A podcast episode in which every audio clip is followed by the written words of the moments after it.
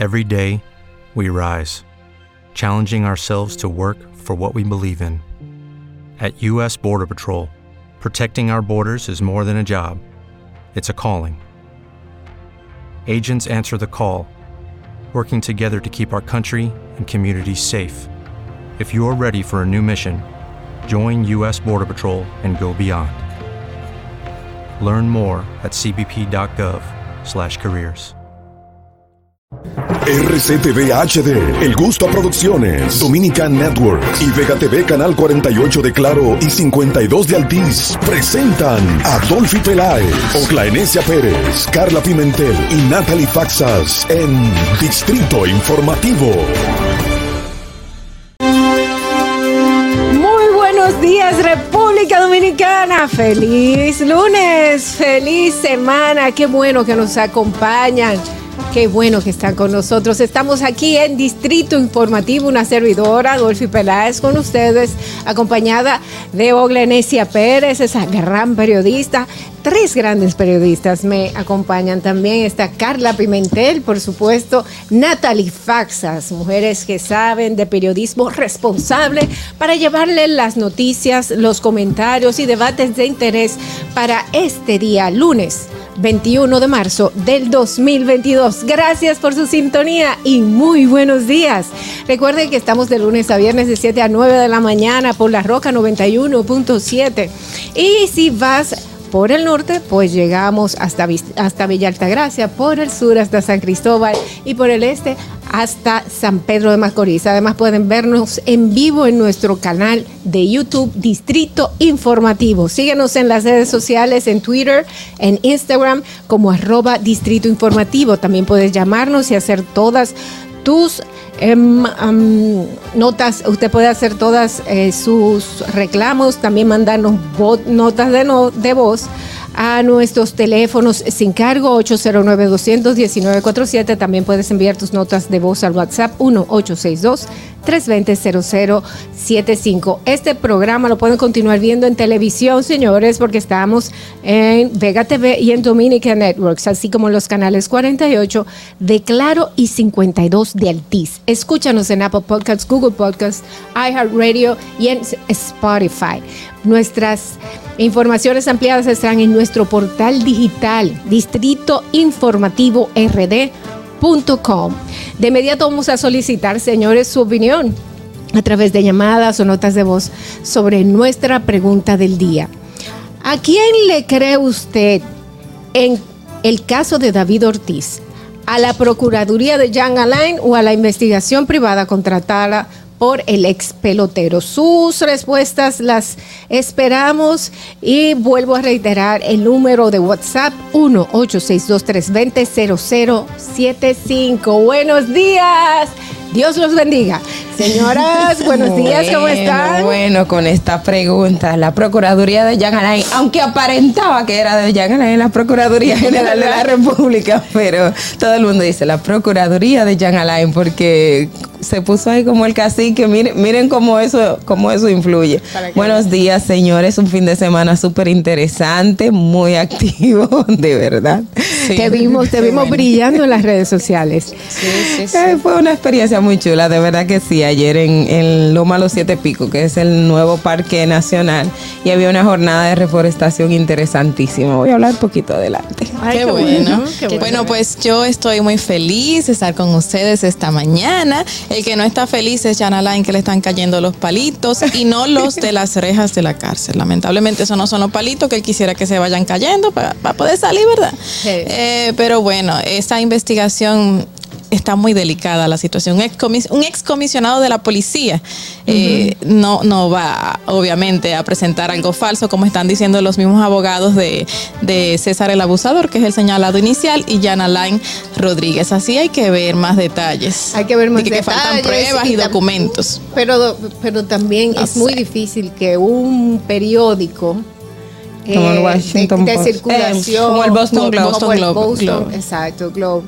Pues se vaya a hacer eco de una, de una información que no tenga un respaldo. Mm, Es decir, exacto. Vamos a ver lo que pasa. Eh, es que no me quiero adelantar mucho porque creo que en, en el transcurso del día pues tendremos bastante tiempo. Ah, saluda para a la gente, diga hola, por de esto. Señores, buenos días. Muchísimas gracias por acompañarnos un día más, una mañana más, un lunes más. Eh, como dice Dolphy, levántense, energía, energía, que con ella pues todos nos contagiamos. De verdad, señores, muchísimas gracias por estar con nosotros una mañana más desde bien temprano. Así, mismo, usted levántese, usted despiértese bien, llénese de energía y vamos a escuchar qué pasó un día como hoy para que no se nos olvide. Para que no se te olvide, en el Distrito Informativo, Dominica Networks presenta Un día como hoy. Un día como hoy, 21 de marzo, como cada año, se celebra el Día Internacional de los Bosques. Su principal objetivo es crear conciencia en el hombre de la importancia de cuidar y preservar todas las áreas forestales del planeta y con ello la supervivencia de todas las especies. La fecha se eligió porque el 21 de marzo coincide con la entrada de la primavera en el hemisferio boreal y con la del otoño en el austral. Un día como hoy, en el año 2001, la empresa japonesa Nintendo lanza la consola portátil Game Boy Advance. Un día como hoy, en el año 2006, en San Francisco, California, se funda Twitter, el sitio web de microblogging. Para que no se olvide, en Distrito Informativo te lo recordamos, un día como hoy. Distrito Informativo. ¿No te encantaría tener 100 dólares extra en tu bolsillo? Haz que un experto bilingüe de TurboTax declare tus impuestos para el 31 de marzo y obtén 100 dólares de vuelta al instante. Porque no importa cuáles hayan sido tus logros del año pasado, TurboTax hace que cuenten. Obtén 100 dólares de vuelta y tus impuestos con 100% de precisión. Solo con Intuit TurboTax. Debes declarar para el 31 de marzo. Crédito solo aplicable al costo de la presentación federal con TurboTax Full Service. Oferta sujeta a cambios o cancelación en cualquier momento. Lucky Land Casino asking people what's the weirdest place you've gotten lucky? Lucky? In line at the deli, I guess? Aha, in my dentist's office.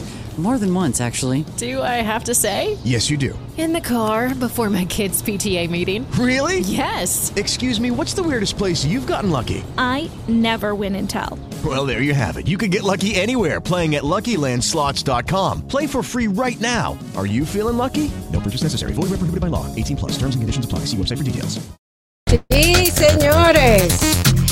Bueno, vamos a continuar con Distrito Informativo y ahora sí, señores, vamos a iniciar con las informaciones más importantes, las principales noticias para este día de hoy, 21 de marzo de el 2022. Que de hecho hoy es el Día Internacional del Bosque, declarada por eh, Naciones, eh, sí, Naciones Unidas. Eh, Es que tengo tantas cosas en la cabeza y uno dice, ¿qué organismo fue? ¿Qué fue? Pero sí, hoy es el Día Internacional del Bosque. Vamos para el bosque cuando salgamos de aquí. Deberíamos. Bueno, ya yo pagué mi cuota Tú ayer. pagaste tu cuota bien. También hoy es el Y día del síndrome de Down. del síndrome de Down, señores, que es un síndrome del cromosoma 23.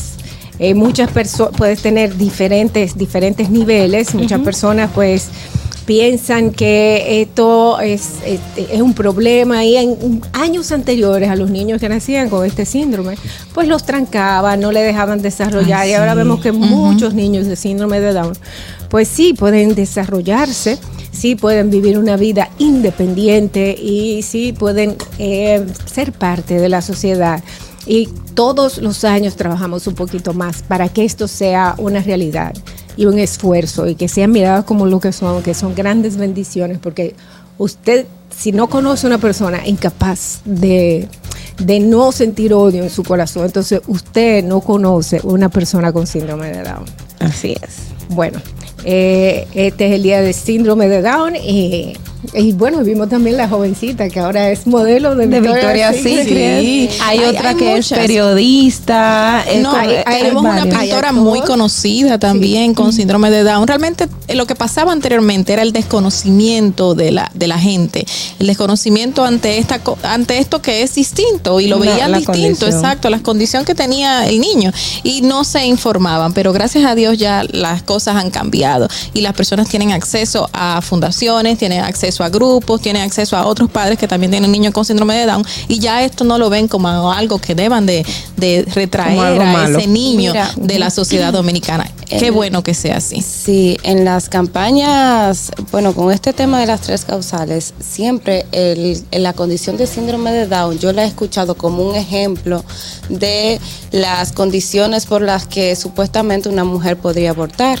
Y esas son de Esa las no esa- esas son de las cosas que yo siempre corrijo porque los que no están de acuerdo con las tres causales utilizan el síndrome de Down y dicen, tú no, ustedes no saben, ustedes se imaginan, como que lo utilizan de ejemplo de una de las razones por las que una mujer podría abortar. Y resulta que no, porque las tres causales, eh, una de ellas establece que eh, son condiciones incompatibles con la vida. Y ya bien ustedes los dicen mi compañera el síndrome de Down con un síndrome de Down una persona se puede se puede desarrollar y puede tener una vida relativamente normal. De hecho hay muchas instituciones aquí eh, sobre todo privadas y públicas. He visto instituciones públicas que tienen personas Los que le, dan le han dado apertura para contratarlos y y eso como parte de la conciencia como parte de lo que es eh, pues toda esta apertura hacia estas personas que, que bueno que son que usted lo ve ahí en esos espacios y obviamente son ejemplos de que sí, de que son personas nor- de que son personas que se pueden desempeñar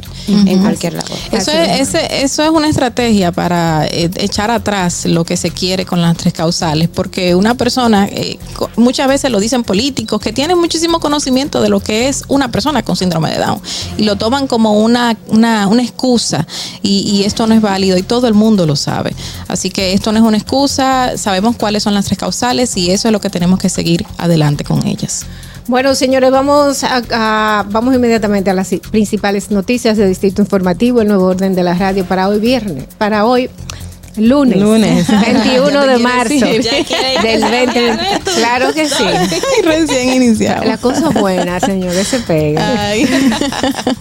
Bueno, aquí, aquí tengo que el doctor Roberto Rosario Márquez, miembro de la dirección política del Partido Fuerza del Pueblo, consideró que el fraude millonario que se cometió con las tarjetas Supérate hay involucrados funcionarios del actual gobierno, mientras que la ex vicepresidenta de la República, Margarita Cedeño, indicó que la investigación publicada por The Boston Globe que cambia y contradice a las autoridades dominicanas sobre el caso de David Ortiz es un mecanismo para poder sacar de la opi- opinión pública el escándalo de la clonación de las tarjetas del programa Superate.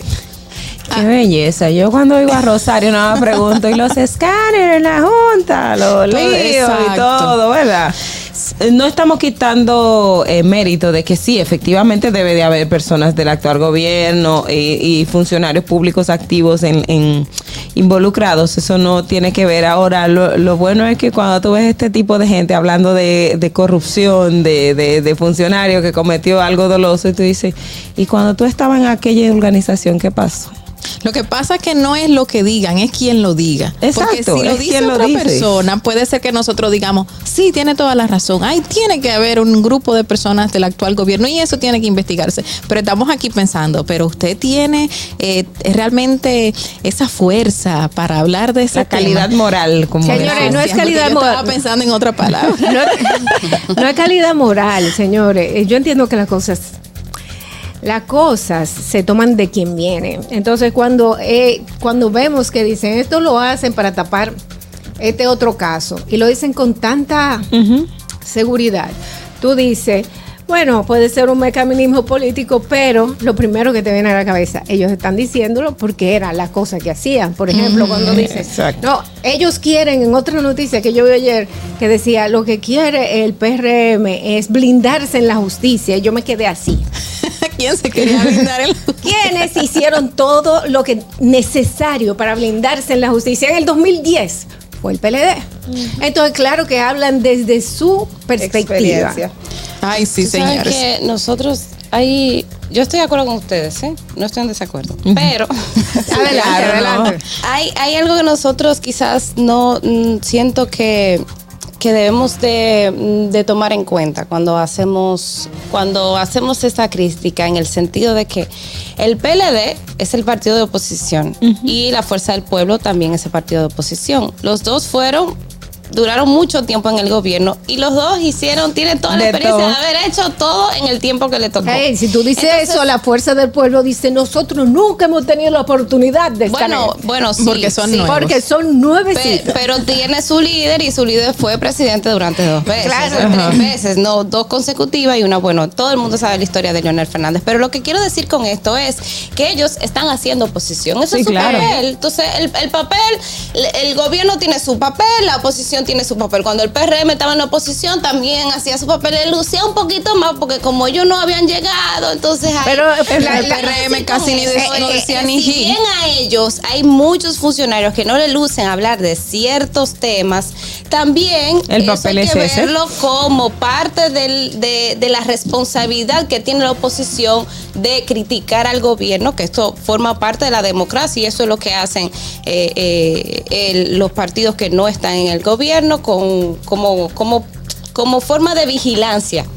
Bueno, eso es parte de la democracia. De Es hecho, por de eso decíamos que lo bueno de tener cambio de gobierno es eso, porque te ayuda a tener esos debates que anteriormente no se tenía y te dice, por ejemplo, ah, pero entonces, si usted está diciendo eso, eso es porque entonces se daba anteriormente. Exacto, entonces eh, es como la idea de que si tú, o sea, todo el mu- todo el que es del PRM ahora puede descalificar a la oposición porque tuvo su tiempo para hacer las cosas. Entonces, de alguna forma estaríamos nosotros como con ese ejercicio de, de apoyar todo lo que hace el PRM si vemos eh, la perspectiva de que todo lo hizo el, el PLD y tuvo su tiempo y no lo hizo como lo debió de hacer. Mientras vamos a seguir Sí. con este otro tema, chicas.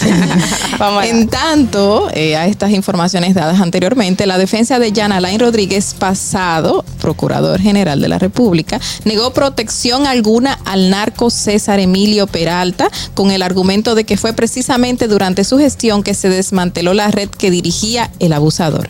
Por igual señalan que los actuales miembros del Ministerio Público eran parte del equipo de la Procuraduría y no se refirieron en nada hasta ese momento. Ahí entra otra cosa y siguen sacando cosas. Eh, ahora señalan que el equipo de la Procuraduría eran eran miembros en ese momento de la Procuraduría y siguen ahí y no han dicho nada. Pero bueno, es otro tema, seguimos. Bueno, eh, para este mismo caso, recuerden que la Dirección General de, de la Inspectoría General del Ministerio Público está investigando a la fiscal de distrito precisamente por el manejo en el caso de César el Abusador y es eh, parte de las acciones que lleva la actual Procuraduría General de la República. Es decir, Rosalba Ramos y parte de su equipo forman parte de una investigación que abrió la Inspectoría del Ministerio Público con relación al proceso eh, del caso de César el, el abusador. O sea que hay muchas aristas y muchos temas que hay que, hay que verlo porque eh, hay eh, obviamente participaron fiscales de, de- de mucho peso que uno también se pregunta eh, si efectivamente se prestarían para, para algo que no fuese, pero ya eso es una información. Señores, adelante. recuérdense que mandaron para Jarabacoa a un reguero de gente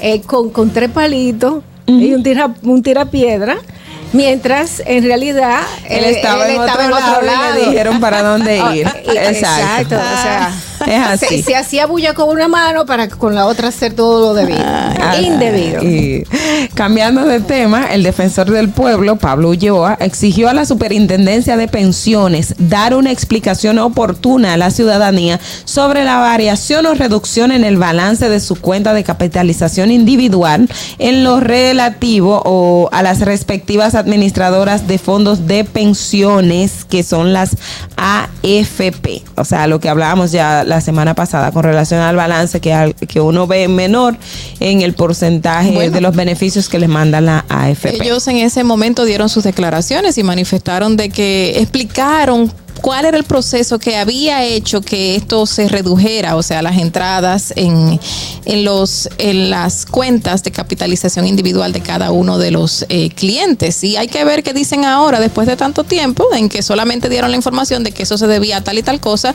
pero como la situación puede ser que esté mejorando y el dólar a lo mejor eh, vaya a subir, puede ser que cambie esto A mí me lo explicaron viendo. muy bien, pero no fue el gobierno, fue un economista que me hizo entender qué era lo que estaba pasando y yo entiendo que eso es lo que el gobierno tiene que hacer. Vámonos. Miren, señores, la en otra información, em, a nivel internacional, pues eh, un avión de China. Eastern Airlines, con más de 130 personas a bordo, se estrelló en el sur de China, según han informado los medios estatales del gigante asiático, sin que hasta ahora haya más detalles. Bueno, de hecho, unos pocos detalles aparecen, pero la noticia es que literalmente acaba de surgir. Las informaciones facilitadas por la cadena de televisión CGTN vinculan al estatal. Bueno, la- lo que dice las cadenas estatales es que el avión se ha estrellado en la región autónoma de Guangxi, Suan. Por el momento se desconocen las causas del siniestro, según este medio, y que ha agregado que los equipos de rescate trabajan en la zona sin aportar datos sobre las posibles víctimas. Lamentablemente. Muy señores. lamentable. Bueno, señores, hasta aquí los principales titulares del Distrito Informativo. El nuevo orden de la radio para hoy, 21 de marzo del 2022. Vamos a enterarnos de esta noticia y otras internacionales que están muy, muy interesantes y en la palestra para el día de hoy, gracias a la voz de América. Adelante. Este es un avance informativo de La Voz de América. Desde Washington les informa Henry Llanos. El presidente de Estados Unidos Joe Biden y el presidente chino Xi Jinping hablaron casi dos horas en una videollamada, una conversación que según la Casa Blanca se centró en la invasión de Rusia a Ucrania. La conversación se centró en la invasión sin previa provocación de Ucrania, informó el gobierno estadounidense en un comunicado. El presidente Biden expuso la visión de Estados Unidos y los aliados y socios en esta crisis. Asimismo, el mandatario estadounidense le habría expresado a su homólogo chino las implicaciones y consecuencias en caso de que Beijing suministre apoyo material al gobierno ruso. El representante de Alaska, Don Yang, quien fue el republicano con más años de servicio en la historia de la Cámara de Representantes de Estados Unidos, murió. Tenía 88 años. Su oficina anunció la muerte de Yang en un comunicado el viernes por la noche. Con profundo pesar y profunda tristeza, anunciamos que el congresista Don Yang, republicano por Alaska, el decano de la Cámara y venerado defensor de Alaska, falleció mientras viajaba a su hogar en Alaska para estar con el Estado y la gente que amaba. A continuación, un mensaje de servicio público de la voz de América. Para evitar la propagación del coronavirus en casa, recuerde que solo toma unos minutos limpiar las superficies que más toca en su vivienda, manijas de las puertas, interruptores de la luz, lugares donde come, control remoto, entre otros. Esto por lo menos una vez al día. Organizaciones defensoras de derechos humanos insisten en la importancia de que se prorrogue el mandato de la misión internacional de la Organización de Naciones Unidas sobre Venezuela. Desde Caracas nos informa Carolina Alcalde. La Organización Defensora de Derechos Humanos Provea rechazó los pronunciamientos del representante de Venezuela ante la ONU, Héctor Constant, que descalificó la actualización del informe de la Misión Internacional Independiente de Determinación de Hechos sobre Venezuela, presentado el viernes, y en el que, entre otras cosas, alertó que el director de la organización no gubernamental Fundaredes, Javier Tarazona, estaría siendo sometido a torturas. Marino Alvarado, representante de Provea, considera que la reacción del Estado venezolano expresa la poca voluntad de rectificar. Carolina Alcalde, Voz de América, Caracas. Un avión chino de pasajeros estrelló hoy lunes en la provincia sureña de Guangxi con 133 personas a bordo y provocó un incendio en la ladera de una montaña, según medios estatales. El accidente del Boeing 737 de China Eastern ocurrió cerca de la ciudad de Wuzhou, en el condado de Teng, según la televisora CCTV. Se enviaron rescatistas al lugar, indicó la televisora que no dio cifras iniciales de muertos o heridos. China Eastern, con sede en Shanghái, es una de las tres grandes aerolíneas de China y vuela a 248 destinos con rutas nacionales e internacionales. Este fue un avance informativo de La Voz de América. ¡Qué rápido! Ya regresamos a tu distrito informativo. Señores, 7 y 26 de la mañana, muy buenos días. Aquí estamos en Distrito Informativo, el nuevo orden de la radio por la Roca 91.7 FM. Gracias por su sintonía y muy buenos días para todos aquellos que nos sintonizan en este momento. Bueno, y llegó nuestro bloque de comentarios, encargadas nuestras periodistas profesionales, parte del equipo de aquí, de Distrito Informativo. Vamos a iniciar en el día de hoy con el comentario de Carla Pimentel. En el Distrito Informativo te presentamos el comentario de la periodista Carla Pimentel. Bueno, señores, estamos en pleno siglo XXI con una gran urbe de cemento que es la ciudad de Santo Domingo. Soné así tipo poética, ¿verdad? Pero bueno, es real. Eh, supuestamente esta es una ciudad que se asemeja y la han comparado grandes políticos dominicanos con una gran ciudad estadounidense. Nueva York chiquito, encementada por todos lados, eh, muy bonita, unos grandes avances, tenemos eh, elevados, tenemos túneles, un, gran, un hermoso transitar por la ciudad de Santo Domingo, pero lamentablemente no es un hermoso transitar por la ciudad de Santo Domingo debido al caos que vivimos. Sin embargo, seguimos tratando supuestamente de mejorar. Hace unas semanas anunciaron, bueno, un mes más o menos, anunciaron el sistema de puntos para reducir la cantidad de violaciones a la ley de tránsito eh, a través de una cantidad de puntajes que te iban a ir, te iban a ir reduciendo y que esto de alguna manera u otra iba a hacerte una mella en tu licencia de conducir. Es decir, eh, si seguías cometiendo delitos, iba a haber una reducción de los puntos y en algún momento te podías quitar sin ese permiso tan importante para transitar por la República Dominicana. Anunciaron también que van a, volver a hacer la famosa revista que compone una serie de características que tiene que tener un vehículo que va a circular por las calles de esta gran urbe de Santo Domingo y otras de la República Dominicana y que estas características debían ser cumplidas porque esta revista te va a dar el permiso a ese vehículo en que tú vas a estar a transitar por la República Dominicana. Pero, pero vemos el caos todavía, a pesar de que tenemos ese gran cemento, a pesar de que comenzamos a hablar de programas, a pesar de que comenzamos a hablar de cosas que supuestamente van a reducir el caos del tránsito dominicano, pero no vemos un avance. Nada más hay que ir y pararse en plena Isabel Aguiar con 27 de febrero a, es más, uno dice horas picos, pero a cualquier hora del día y encontrarse, encontrarse el caos en su plena, en su plena, en su plena expresión. Que tenemos una cantidad de vehículos de motor, de motoristas en plena avenida que deciden que a pesar de que ahí hay un DGCET, ellos van a cruzar, sea el semáforo en verde o sea el semáforo en rojo, en amarillo, en cualquier color. Ellos no respetan de que el color rojo dice pare, el color amarillo dice vaya reduciendo, usted se tiene que detener y el verde dice que puede transitar, pero eso no lo respetan. Entonces vemos ahí en plena salida de la ciudad capital, en plena salida de la ciudad capital, donde transitan muchísimos vehículos de todo tipo, ese caos, ese caos transitorio, ese caos ciudadano. Vemos la Obando con Gómez también con la misma situación no solo vehículos de motor, vemos vehículos de transporte público que creen que las calles, que creen que esa área es su parada, su parada improvisada que han, lo han movido, lo han movido cada año y sin embargo vuelven ahí. La rabalización de esa zona es increíble. Vemos la San Vicente de Paul frente a famosa, la famosa plaza comercial de Megacentro, también arrabalizada por un montón de vehículos públicos que se están cayendo, se están destartalando en pleno camino y sin embargo no hacen nada por moverlos de ahí. Ya la gente sabe que ahí hay una parada improvisada, pero hay una parada y ese es su espacio. Por ahí tú no puedes transitar en ningún lugar. Vemos muchísimos espacios de la ciudad capital, de Santo Domingo, de la provincia de Santo Domingo, donde el caos está a la orden del día. Y estamos hablando de una serie de proyectos, de programas, de, mm, cosas que supuestamente van a reducir esta situación, pero no vemos nada. Y estamos en pleno siglo XXI con una ciudad de cemento que solamente se queda así, encementada. Entonces esos avances lamentablemente no están ahí y por más que sigamos hablando y no pongamos en ejecución algo que realmente haga un cambio, pues vamos a seguir hablando de lo mismo y ese caos nunca se va a acabar. Y lamentablemente tenemos que vivirlo día a día las personas que transitamos por estas calles y estas son pocas de las calles que se ven estas situaciones. Vamos a hacer una diferencia por lo menos con estos nuevos programas que supuestamente quieren implementar para que realmente cambiemos. Fernando, vamos contigo. Distrito Informativo.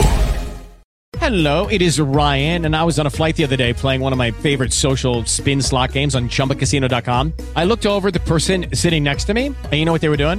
They were also playing Chumba Casino. Coincidence? I think not. Everybody's loving having fun with it. Chumba Casino is home to hundreds of casino style games that you can play for free anytime, anywhere, even at 30,000 feet. So sign up now at chumbacasino.com to claim your free welcome bonus. That's chumbacasino.com and live the Chumba life. No purchase necessary. VGW Group. Void were prohibited by law. See terms and conditions. 18 plus. With Lucky Land slots, you can get lucky just about anywhere. Dearly beloved, we are gathered here today to. Has anyone seen the bride and groom? Sorry, sorry, we're here. We were getting lucky in the limo and we lost track of time. No, Lucky Land Casino, with cash prizes that add up quicker than a guest registry. In that case, I pronounce you lucky. Play for free at LuckyLandSlots.com. Daily bonuses are waiting. No purchase necessary. Void where prohibited by law. 18 plus. Terms and conditions apply. See website for details. Tú sabes que una vez a mí me pararon junto a mi mamá, yo saliendo de la casa de mi madre. Eh, ella estaba manejando y yo no me había puesto el cinturón porque acabamos de salir de la Y casa. ella estaba manejando, tú no. No, yo no estaba manejando, pero cuando él los paró ahí mismo en la esquina, ya iba cerca, cerca de una esquina, y eh, él, él dijo, están, eh, le pidió la, la licencia, le pidió un reguero de cosas, me entregó todo su papel y dijo, al final dijo, ya no tiene cinturón. Entonces yo dije, bueno, acabamos de salir de la casa, pero usted tiene que mirar que ninguno de esos carros públicos que están en esta calle donde usted está tienen el cinturón. Y usted le ha pedido todos los documentos a mi mamá y ahora dice, no, ella no tiene cinturón. Eh, Eso no, no tenía manera de, de- de poner una multa y se agarró de ahí. Pero él me dijo, ah, no, los carros públicos se rigen con otra ley. Oh, ¿cuál Igual que los motoristas. y es así que se, Pero no se confirma, él lo Ya, confirma. wow, qué mal que no lo grabaste en ese momento. Los carros públicos eh, se rigen con otra ley. Yo, ah, mira qué bien. Es bueno saberlo. Señores, vamos a continuar con los comentarios de nuestras periodistas y es el turno de Oglelesia Pérez. Adelante, Ogla. En el Distrito Informativo te presentamos el comentario de la periodista Ogla Enesia Pérez. Bueno, como ya hablábamos en, en los titulares, en el día de ayer de verdad estábamos en una actividad del Ministerio de Medio Ambiente, precisamente en el paraje Los Guineos, que está eh, en Yamasá, que este es parte del nuevo parque protegido, de la zona protegida que tenemos en República Dominicana. Y em, ahí se llevó una jornada de reforestación, eh, se sembraron unas 5 mil eh, matas eh, de, de pino y de, ay, se me olvidó el otro nombre, que es un tan complejo, pero, pero es interesante. Y algo chulo, señores, uno ve el río Sama y tú lo ves aquí, tú dices, no, pero en este río nadie se mete.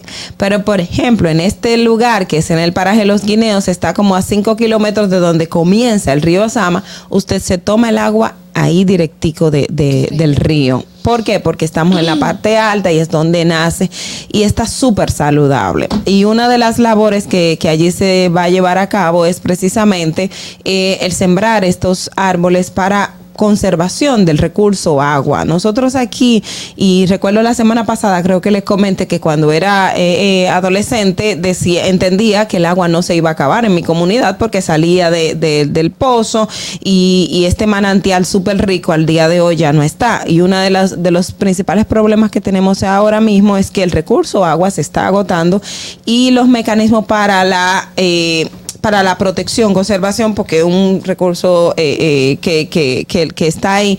Eh, tenemos que reforzarlo y precisamente eh, son de las de las cosas que uno dice cómo el ser humano y cómo nos falta a nosotros sobre todo educación en el tema medioambiental. En el día de ayer conocí una joven maravillosa que tiene un proyecto muy chulo que no lo había visto que se llama Una vaina verde. Es una muchacha súper joven educando en tema de medio ambiente que yo señores aprendí también en el día de ayer y son de las cosas que uno son los aprendizajes que hay que seguir compartiendo con la comunidad, porque a veces la práctica diaria, la práctica del agricultor que aprendió de lo que la generación que le enseñó, no, no, no, lo, no lo toma en conocimiento y aplica eh, mecanismos que no van con el medio ambiente. ¿Y qué, qué, qué quiero significar con todo esto? Este proceso que se llevó a cabo en el día de ayer del Ministerio de, de Medio Ambiente, que es, entiendo que es una labor que se debe seguir fomentando. ¿Por qué? Porque tenemos muchos espacios en República Dominicana que necesitan reforestación, pero eh, hay por ejemplo, preguntaba al ministerio, ¿ustedes tienen una red de colaboradores o una red de estudiantes? En el caso, recuerdo cuando estaba en el colegio, a nosotros nos llevaban a hacer jornadas de reforestación.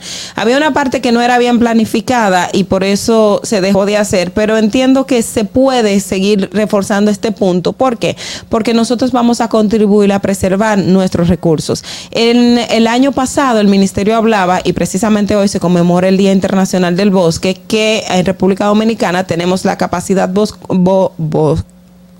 vamos a hablar de un 47% de árboles que no son frutales y unos 5% de árboles frutales en nuestro territorio. Es decir, más del 50% es, eh, no, es, no, es, eh, no, no, no está está como decía Carla, es pavimento, es tierra, es, es espacio. Entonces nosotros necesitamos todo eso.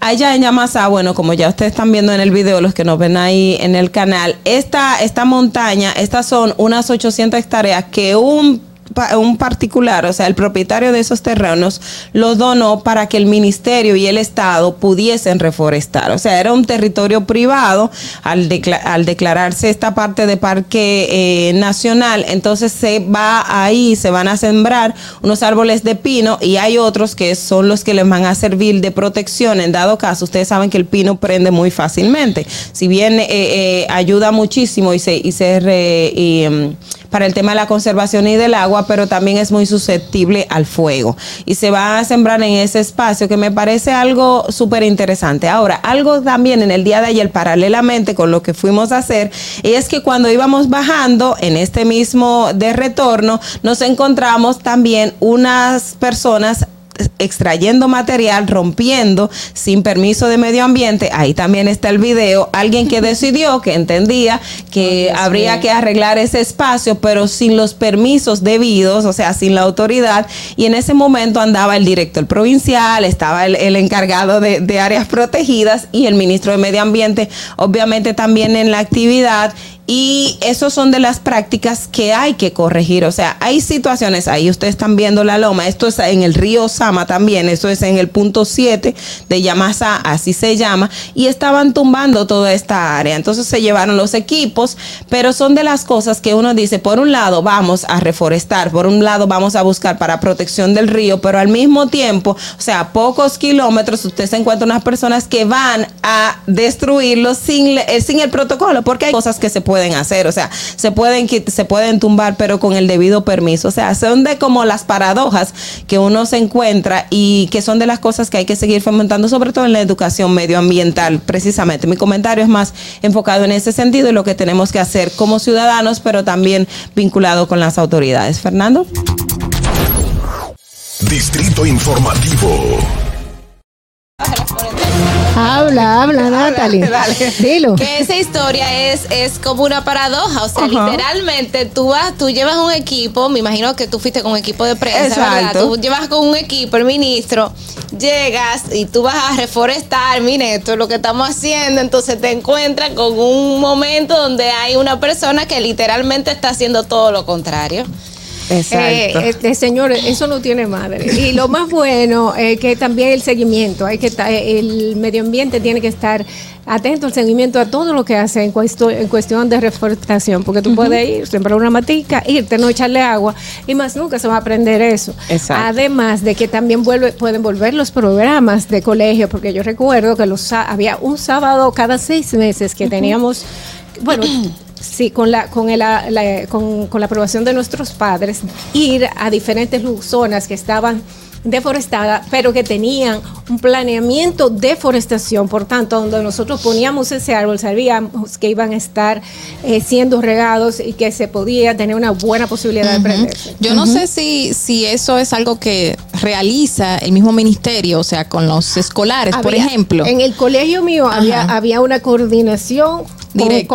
con el Ministerio de Medio Ambiente. Sí, porque recuerdo que también en mi escuela se dio en varias ocasiones hasta la limpieza de parques y limpieza de las zonas cercanas al malecón, que se daba en muchísimas ocasiones. No sé si ahora lo están haciendo, pero eso sería excelente. Si fuese un programa hasta para las 60 horas que hay que hacer para poder Que se salir de utilizaba bachiller. anteriormente. Exacto. Y- y- ahora mismo no sé si lo están haciendo. y hacer los, los estudios necesarios para esas presas de cola que pueden traerle mucho dinero a, a mineras que han deforestado Casualmente y han no- desbaratado eh, parques y, y montañas, la parte de atrás de la montaña, vamos a decir que la dejan pelada. Mira, Natalia iba a comentar algo, pero antes de eso, casualmente, ¿dónde estábamos? Estábamos, digamos, parte atrás de donde está también Barry. O sea, Imagínate. o sea, tú tú te puedes imaginar ese, ese escenario. Eh, Natalie. Mira, eh, en otra ocasión quizás me voy a, a introducir mucho más esta, en estas faltas que hay, porque el medio ambiente no es solo ir a reforestar un día, la conciencia del medio ambiente es mucho más que eso. Eh, y también, porque es algo que tengo pendiente, la educación financiera, que eso es otro, esa es otra materia que tenemos pendiente. Pero nada, eh, va mi Vamos comentario, inmediato. presente mi comentario para yo. Damas y caballeros, inesperadamente llega el comentario de Natalie Faxas. Adelante. En Distrito Informativo te presentamos el comentario de la periodista Natalie Faxas.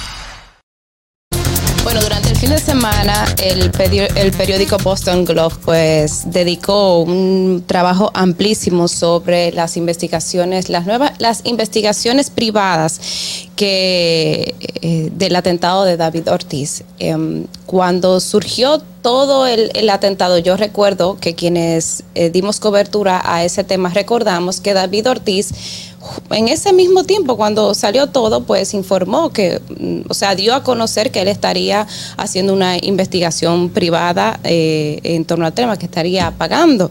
Y incluso dijo quién era. Bueno, pues en el día de ayer el Boston Globe detalla con declaraciones de los investigadores, eh, del ex comisionado de la policía, Ed Davis, eh, Rick Prado, que es el ex oficial de la CIA, y también con el asesor, tiene datos eh, del asesor de comunicaciones Joe Barlane y también tiene información de David Ortiz.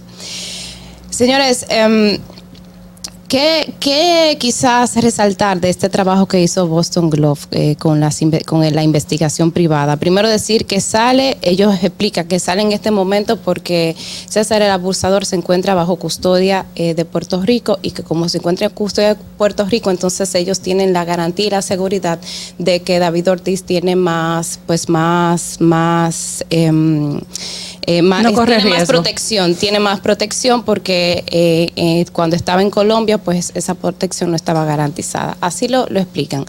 Otro detalle, las informaciones que se dan, que, que recopila este equipo privado para, para determinar qué fue lo que pasó, es que se, se toman principalmente en inteligencia de fuentes policiales estadounidenses y también una información de fuentes del gobierno de, de los Estados Unidos en Santo Domingo principalmente y también dice que de ex militares dominicanos y agentes de la ley que fueron examinados cuidadosamente, dice incluso con polígrafos. Eh, Yo estoy citando, no, no me voy a desprender mucho de la información que se publicó. También dice, entonces, ¿cuál es la conclusión que llega a esta investigación? Que, fue prácticamente un, mandato de, César el Abusador, que todos lo conocemos. Eh, la razón, y lo cito lo que dice el texto, probablemente fue una acumulación de celos y desaires recibidos, y respeto, se habla de irrespeto, y también se habla de que al igual de que otros campos, eh, capos importantes, el ego de Peralta era tan grande que no podía permitirse el lujo de que éste le usurpara el poder. Y habla de que, por ejemplo, cuando David Ortiz llegaba a los lugares, a los eh, eh, a los establecimientos nocturnos, pues entonces David Ortiz es Era David el Ortiz, centro de entonces atención. como ese, ese ego eh, era como que se llamaba, se asumía toda, toda la, la- la atención y entonces pues eso pues le controlaba, eh, pues descontrolaba a- al César el abusador. Eh, también dice que hubo una negativa por parte de las mismas autoridades dominicanas cuando señala que, que, mm, que, bueno, que las autoridades en ese entonces se negaron a cooperar con la investigación.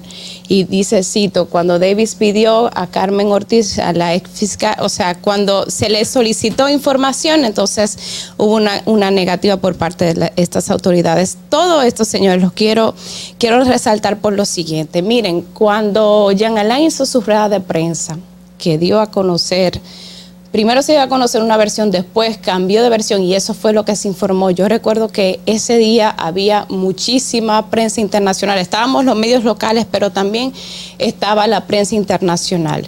Incluso se, y era tan incrédulo lo que acababa de decir ese señor de que David Ortiz había sido confundido en el sentido de que de que físicamente uno decía, pero ¿cómo va a ser? O sea, ¿cómo es que, que esta, cómo es que este escenario cambia tan drásticamente y de qué manera? Porque estamos hablando de que están confundiendo a una figura de, de este, o sea, de esta altura. Bueno, eh, la conclusión que quiero, que quiero dejar con todo esto, señores, es que Ustedes saben que lo, para mí lo peor de todo esto es que los dominicanos no sabemos qué creer. O sea, nosotros tenemos serias dudas sobre el accionar de nuestras autoridades que se involucraron en esta investigación. Y existe una desconfianza generalizada que nos obliga a tomar esa versión de un periódico internacional, de una investigación internacional que ha, que ha dado a conocer como una como un como algo que puede ser posible. Y eso, señora, lo estamos viendo en todos los medios de comunicación, que usted nada más tiene que sentarse en los periódicos que traen el día de hoy. Fernando. Distrito Informativo. Bueno, hay desconfianza en todos los niveles en este país, en todos los niveles. Cualquier autoridad que habla, la gente siempre comienza a pensar, porque aprendió con la experiencia pasada, que quizá lo que están diciéndole no es verdad.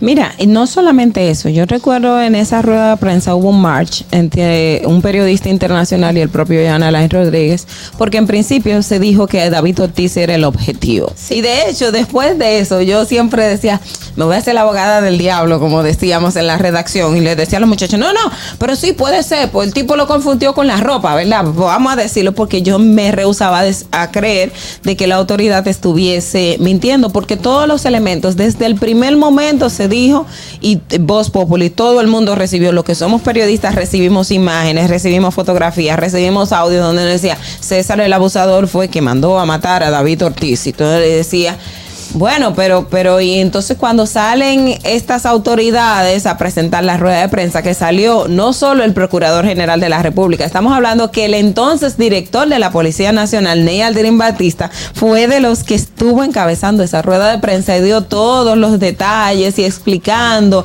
Y entonces eso quedó como una nebulosa y nadie, de verdad, nadie creía en esta investigación y da pena de que cuando ves una investigación particular que le reste credibilidad a una investigación institucional, porque esto a todas luces hace más daño es al sistema de justicia dominicano. O sea, no es a Yanalán, uno los ve como el tema de Yanalán, pero es al sistema de justicia dominicano que hace daño, porque tú dices, eh, ahí estamos entendiendo, bueno, las autoridades se prestaron para para, para confabularse con el crimen organizado, que es uno de los grandes problemas que siempre hemos tenido. Hemos tenido casos de jueces, de fiscales, de gente que han sido destituidas precisamente por su vínculo con la criminalidad organizada.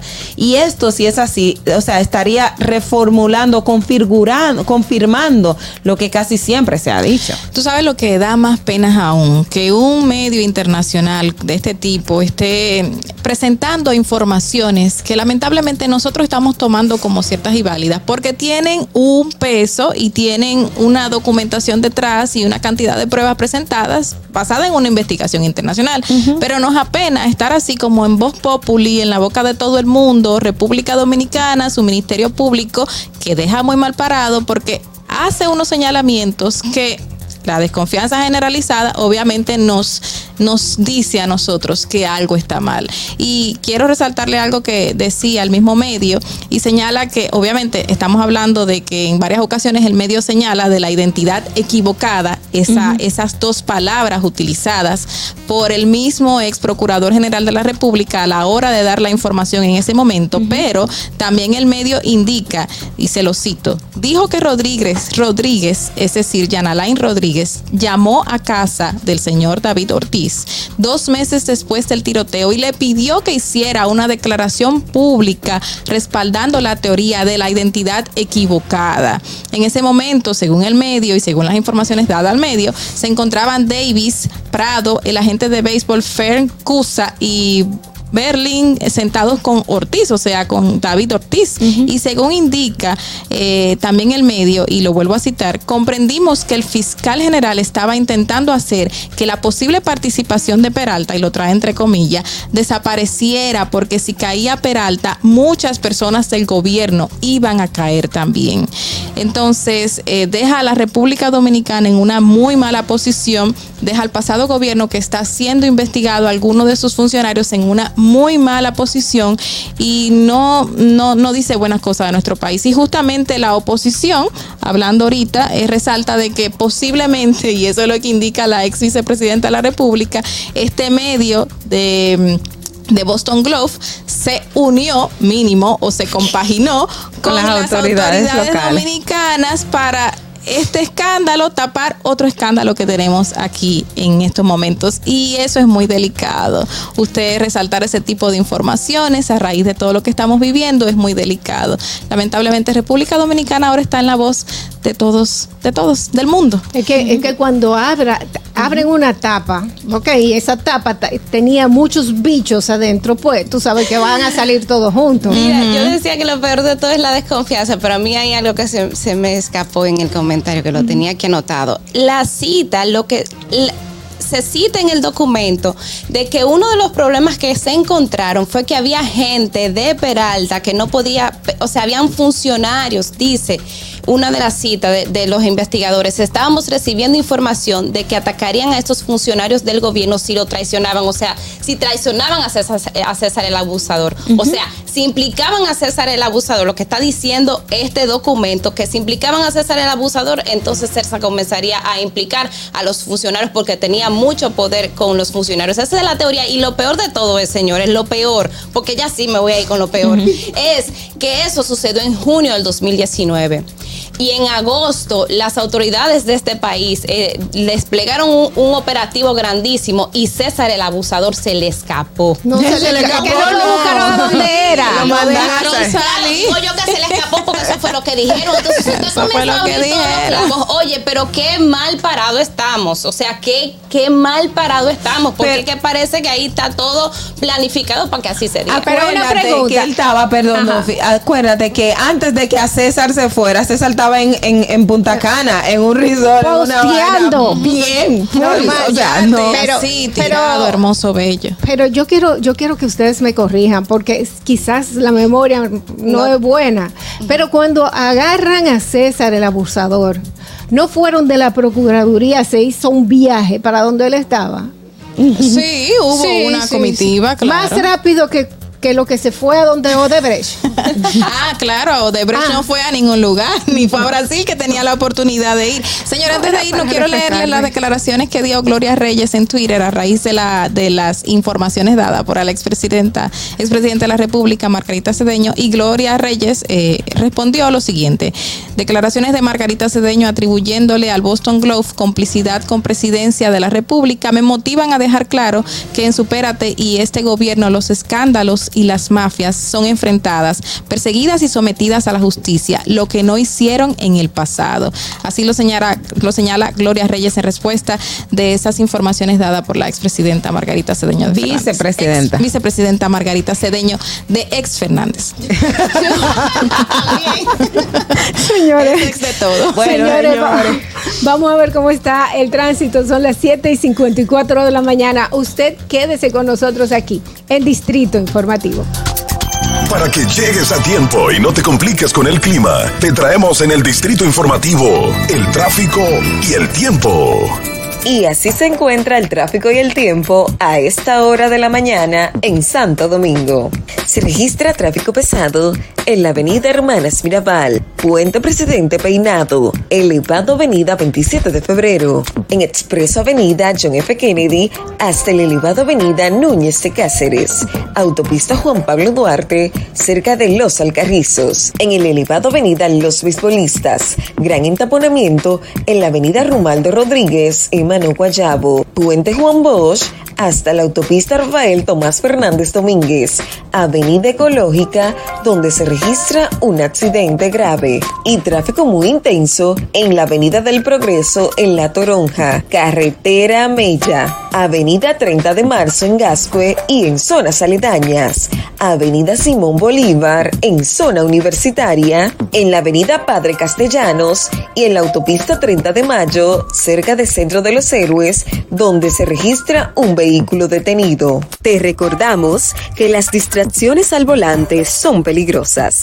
Deja tu celular mientras vas conduciendo. Así las calles y carreteras serán más seguras para todos. Para el estado del tiempo en el Gran Santo Domingo, se encuentra parcialmente nublado, con una temperatura de 22 grados y una máxima de 32 grados. Hasta aquí el estado del tráfico y el tiempo. Soy Nicole Tamares. Sigan en sintonía con Distrito Informativo.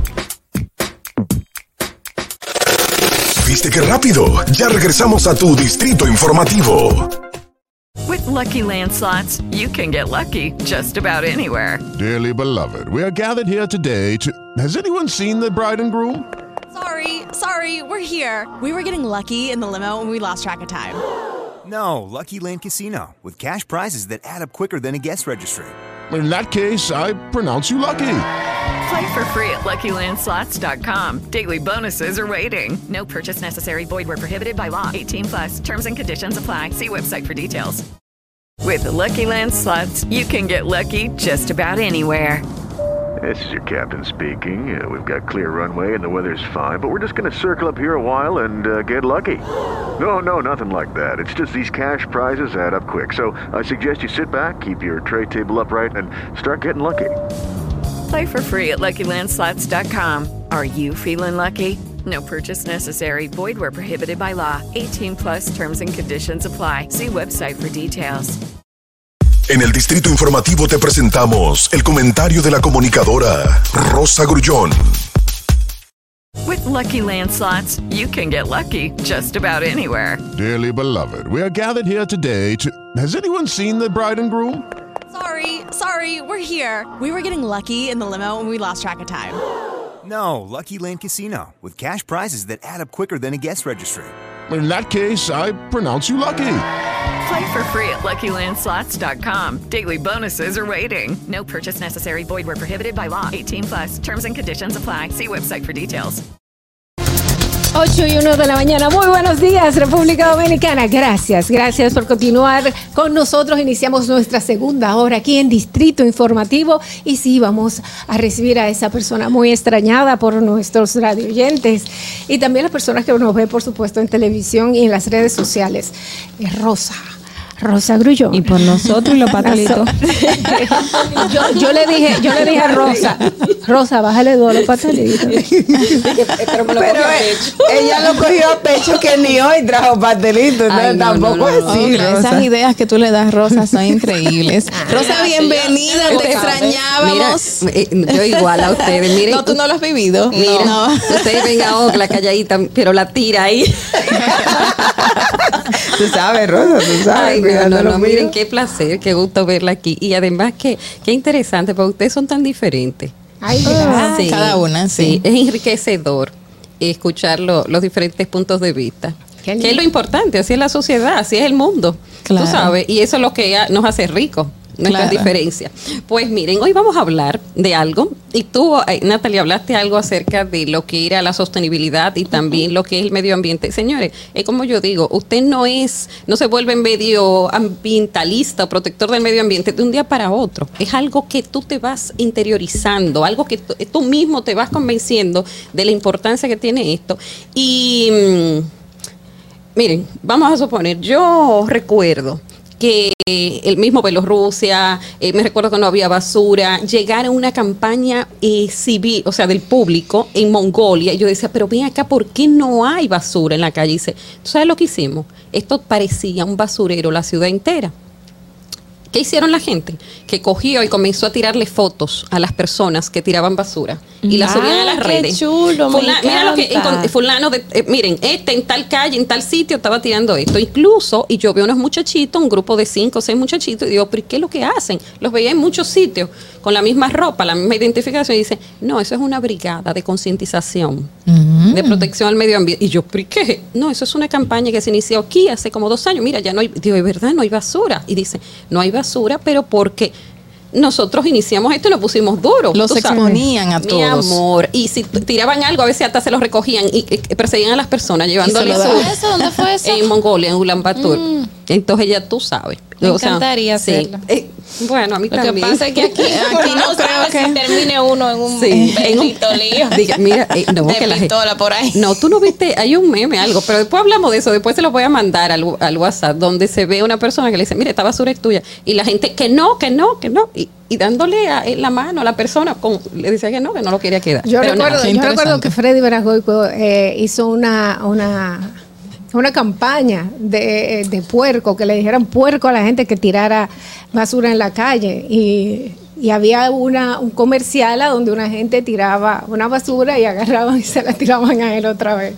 Buenísimo, pero está resplandeciente. Ay, gracias, gracias, me bañé temprano. No, no, está- qué bonita, ¿verdad? Y tiene como la piel, la piel brillante. Bueno, Rosa, pues vamos a hablar de eso. es- exacto. exacto. ¿Por qué viene este comentario? Ajá. Porque precisamente ustedes saben que eh, la semana que pasada estuvimos en un evento con uno el mayor inversionista de República Dominicana, que es el Grupo Piñeiro, eh, en lo que se refiere a hoteles, y ellos dan unas declaraciones donde dice que van a comenzar a invertir, tienen pensado invertir en Miches o Pedernales.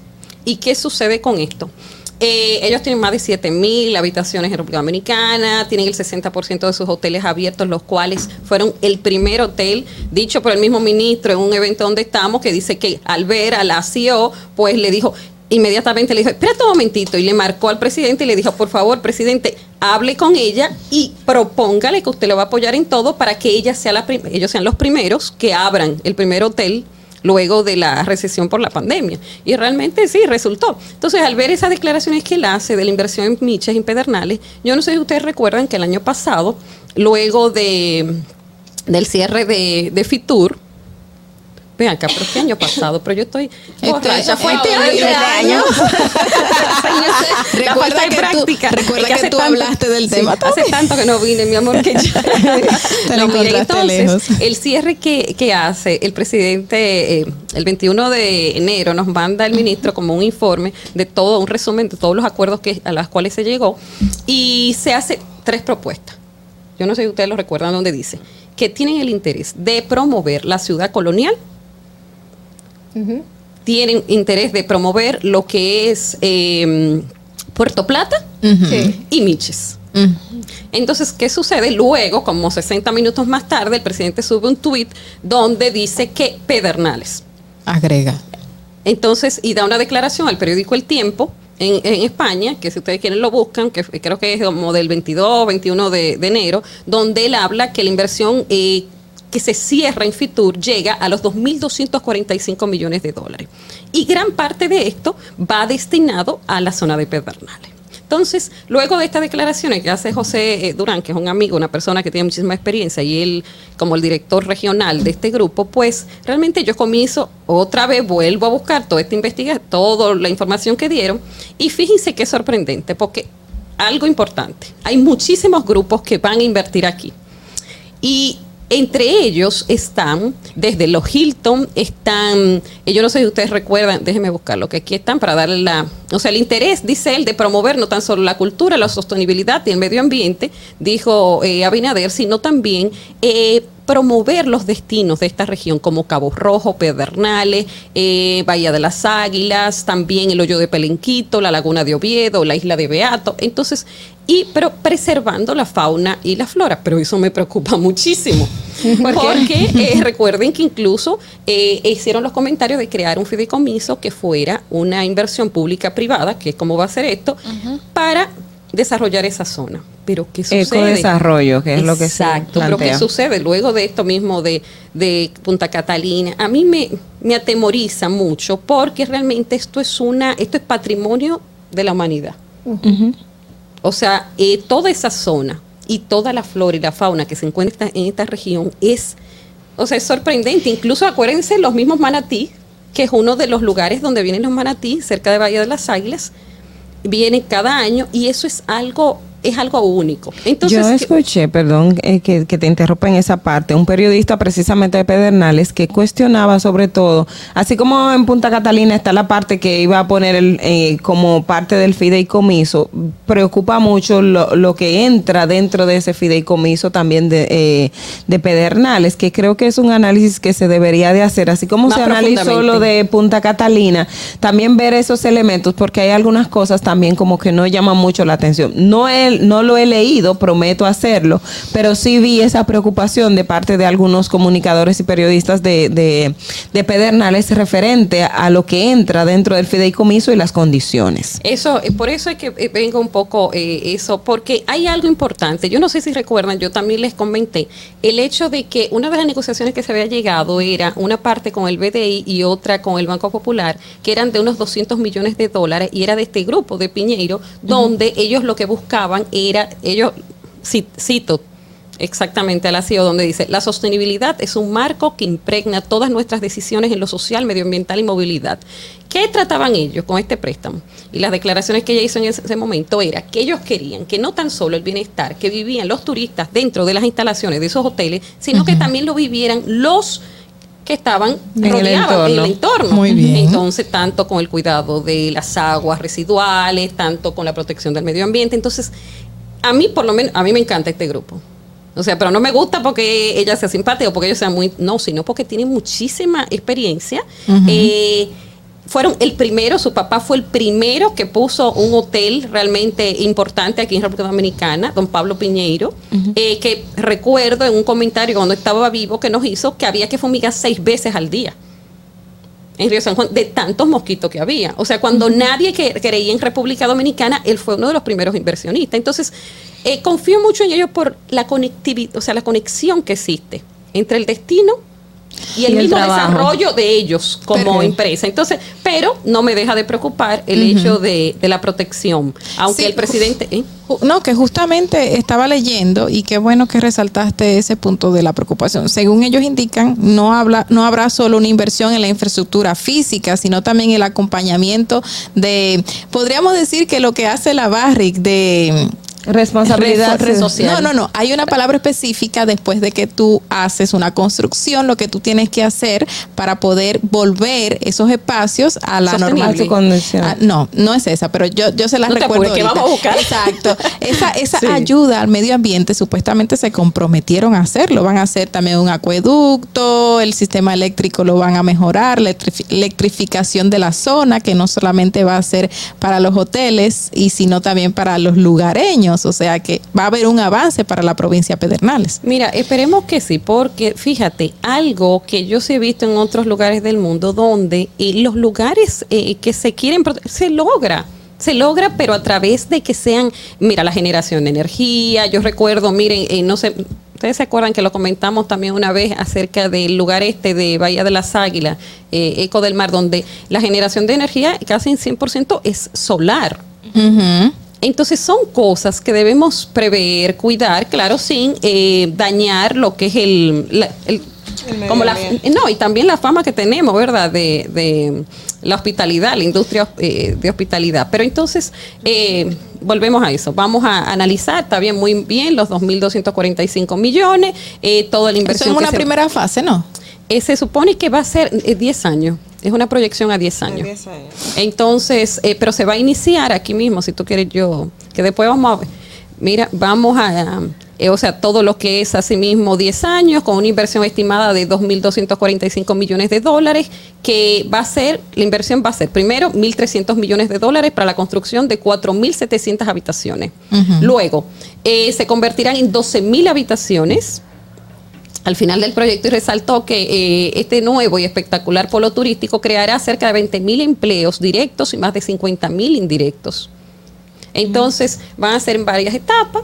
Eh, señores, no es por nada, pero tú lo sabes. El sur es una de las zonas más hermosas de este país. Bellísimo. Y que están menos desarrolladas. Y la diversidad. Desde que tú comienzas por Bani hasta que tú terminas ya en Cayo Rojo y todo eso, lo- señores, mira, ahí se Lo, me la piel. lo importante, eso es verdad, lo importante es La sostenibilidad del Mira, medio ambiente. Yo, tengo la, yo tengo la versión y es la que voy a dar, ¿verdad? La versión sobre todo del sector de las instituciones que están involucradas, porque he hecho algunas entrevistas a funcionarios y realmente, primero constituye todo un reto el hecho de, de garantizar cierto respeto en un área y, y yo, de hecho yo hice un trabajo y aquí lo, lo estoy, lo voy a compartir algunas de las de los datos que tengo. O sea, se trata de construir unas dos, 12 mil habitaciones en una provincia que tiene el 68% de su área protegida. Ese es el problema. Ese, o sea, ese es, el, escenario. Es difícil. Entonces, de las cosas que señala el, por ejemplo, esto fue una entrevista que yo le hice al director de Alianza Público-Privada. Ah, ah, Es- exactamente, a es Sigmund Freud. a que me, Sigmund que me Freud, sí. llama mucho la curiosidad, yo quiero Él, conocer. por ejemplo, sí, habla, él habló y, y menciona algunas de la baja densidad que se utilizará se- una construcción de baja densidad. O sea, si tomamos, dice él, y cito, si tomamos como ejemplo lo que ocurre en Bávaro, Punta Cana, que por cada hectárea se construye cerca de 30 habitaciones, nosotros estamos hablando de cerca de 12 habitaciones en Pedernales es una tercera parte de lo que se de la- del promedio que se utiliza en Bávaro Punta Cana. Otra medida dice que bueno que está in- involucrado el medio ambiente de lleno en todo este proyecto, un poco para vigilar todo el proceso que, que se utiliza y también que es muy importante que Bahía de las Águilas no contempla ser tocada, no con- ahí no se contempla edificar ni hoteles, sino que dice y cito ser un atractivo eh, que será un atractivo complementario al desarrollo de los hoteles que estarán en el área de Cabo Rojo y La Cueva. Realmente, el tema de Pedernales, y si tú lo ves desde muchas perspectivas, primero tienes las playas que son bellísimas. Sí. Segundo, tienes eh, y tienes áreas también que son de bosques que están en, en las zonas, por ejemplo, el, el- el hoyo de El hoyo de Pelempido está por ahí, pero también tienes Señores, y eso es muy importante y eso es muy bueno para los dos lados del país, el tema de la frontera. Porque tú te imaginas que una gente de Estados Unidos pueda, pueda conocer a través de un espacio eh, la frontera dominico-haitiana. Y Que cómo sea se un atractivo el día a día de la frontera dominicana sería bueno para nosotros, pero también será bueno para ellos. Y eso forma parte de, de la visión que uno como Estado debe de tener, de que el desarrollo de aquí, eh, de este lado, si tú garantizas empleos para aquel lado, eso implicará que la gente no venga de manera sabes, ilegal. O yo no sé que, si ustedes saben. eh, eh, es un, un proyecto bastante La, ambicioso. la se mamá de. Ana Simode, la psicóloga, es la, ella es como la embajadora de plenipotenciaria de Rusia en República Dominicana y ella estuvo en lo que fue el desarrollo de aquel proyecto eh, fronterizo y ella decía, señores, que indiscutiblemente si tú le das trabajo del otro lado, la gente no va a venir para acá. ¿Tú sabes es dónde pasa un fenómeno como ese? Y es muy interesante, e- entre Zambia y Zimbabue. Entre Mm. Zambia y Zimbabue están las cataratas Victoria, hay un puente que tú vas caminando como si fuera el puente de la bicicleta. Tú vas caminando y atraviesas hasta Zambia.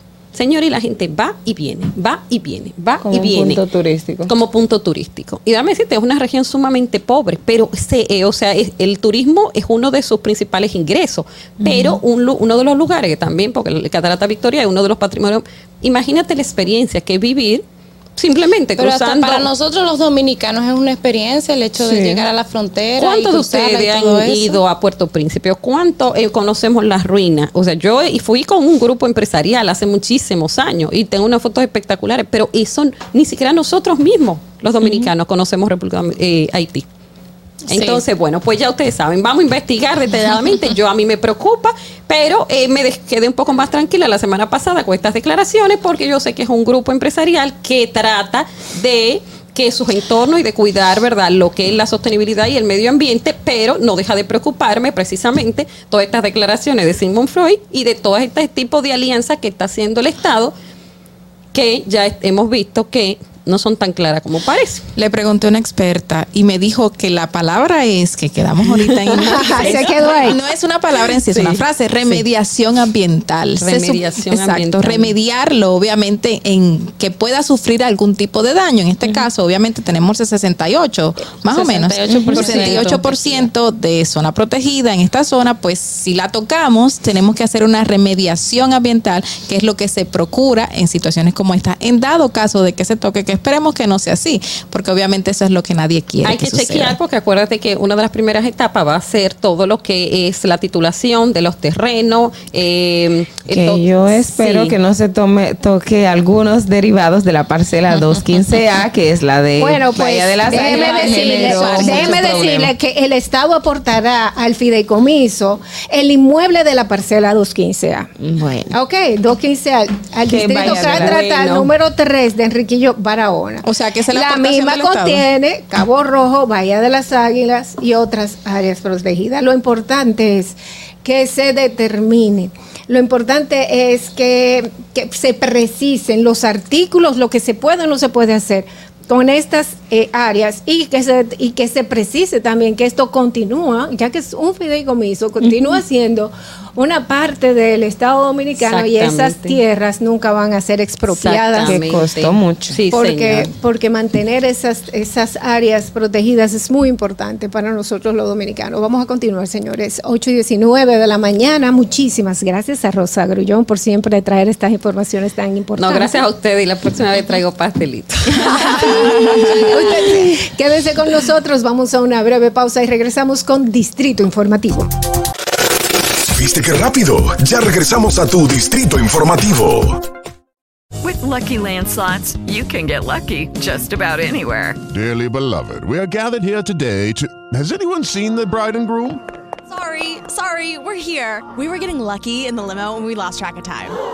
No, Lucky Land Casino, with cash prizes that add up quicker than a guest registry. In that case, I pronounce you lucky.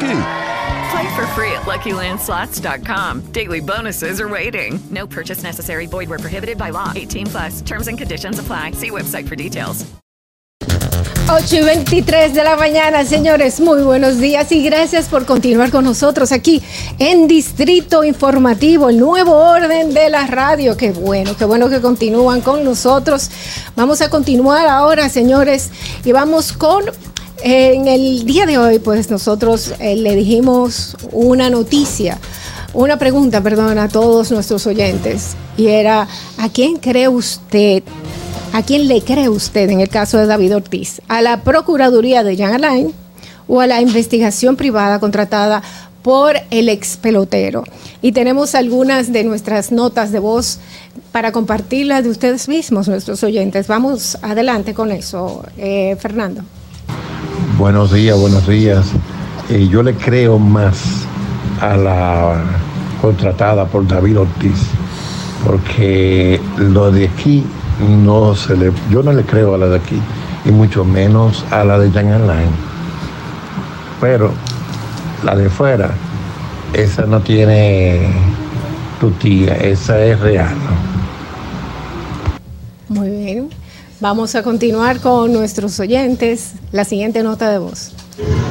Saludos y buenas hermosas mañanas. Yo solamente digo algo, que en este caso David Ortiz cuando un silencio muy grande, un silencio que da miedo, mete miedo ese silencio que tiene David Ortiz, porque no se ha dirigido a ninguna de las cosas que han sucedido. Eh, desde el primer momento que se le dio el tiro, después y eso, y él sabe bien que se lo dio, tiene lo que pasa es que no sé qué, qué- qué David Ortiz esconde. Entonces, David Ortiz, la justicia americana, la justicia dominicana, el pueblo en general, quiere saber qué tú escondes, por qué motivo el abusador es sagrado para ti. ¿Por qué motivo tan- hay tanto amor entre ustedes que aún no lo entiendo? Ustedes están como si fueran las mujeres, aquellas con su marido en su hogar, que pelean y se matan, y el que está en la calle no tiene que enterarse de nada. Yo entiendo que eso es un asunto muy privado entre el abusador y David Ortiz. Al parecer ellos se querían mucho antes de tener ese problema.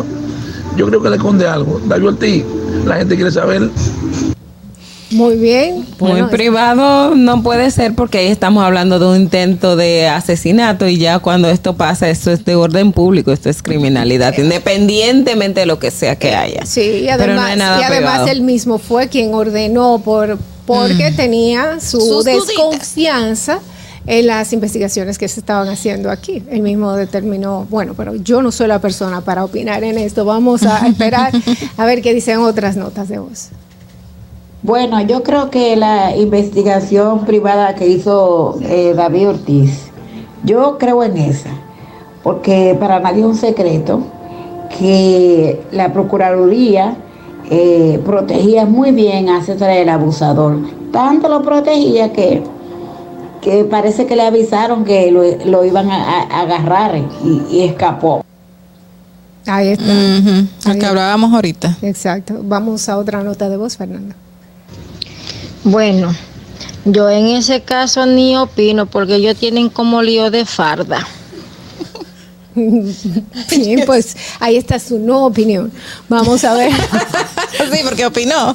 Es muy contradictorio. Vamos a ver otra, otra nota de voz. Ese caso pica y se extiende. Qué raro que vino a salir a relucir después que ya David Ortiz está en el Salón de la Fama.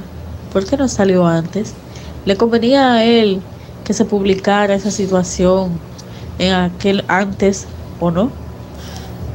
Bueno, ellos mismos Es dijeron. una buena óptica. Es Esa, una esa buena es una muy buena claro. óptica. De hecho, yo entiendo que si hubiese salido antes, él no, No, está en Cooperstown, ¿no? No, Este, para eso nada. le genera Podría- un ruido. Generar Bueno, un al ruido. final el- la investigación lo que ha dado es que él es una víctima. Y, y bueno, según la información que publicó Boston Globe era porque él to- todavía César estaba como que no estaba tan seguro. No, no, y supuestamente la investigación se llevaba un tiempo y el tiempo se lo tomaron. A raíz de toda esa investigación, que era muy profunda, pues sale a relucir eh, tanto tiempo después, a pesar de que eh, puedan señalar lo que puedan señalar, como la señora manifestó en su nota de voz.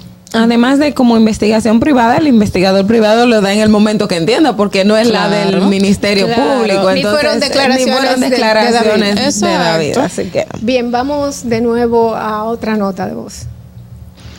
Bueno, en ese caso con esos personajes, aparte del que se menciona del lío de farda, quién sabe si hay droga o que ellos son morenitos y se entienden. Yo me ¿Qué imagino. tiene que ver? Yo me imagino que Morenito, ese- ¿verdad? Yo no me imagino entendí que lo- ya- lo de- no entendí eso. Ella trató de decir que ellos se entendían por algo, no solamente porque son morenitos, sino por algo. Yo entiendo, yo entiendo que cada quien No opinión No, no, no diferente. entiendo. Yo creo no que- nadie entendió. Ya. No, se, se entendió lo que se puede malinterpretar su forma de pensar, ya que se puede sí. ver como algo racista. Vamos a continuar. Exactamente. Como decimos nosotros los dominicanos, ajuste de cuenta.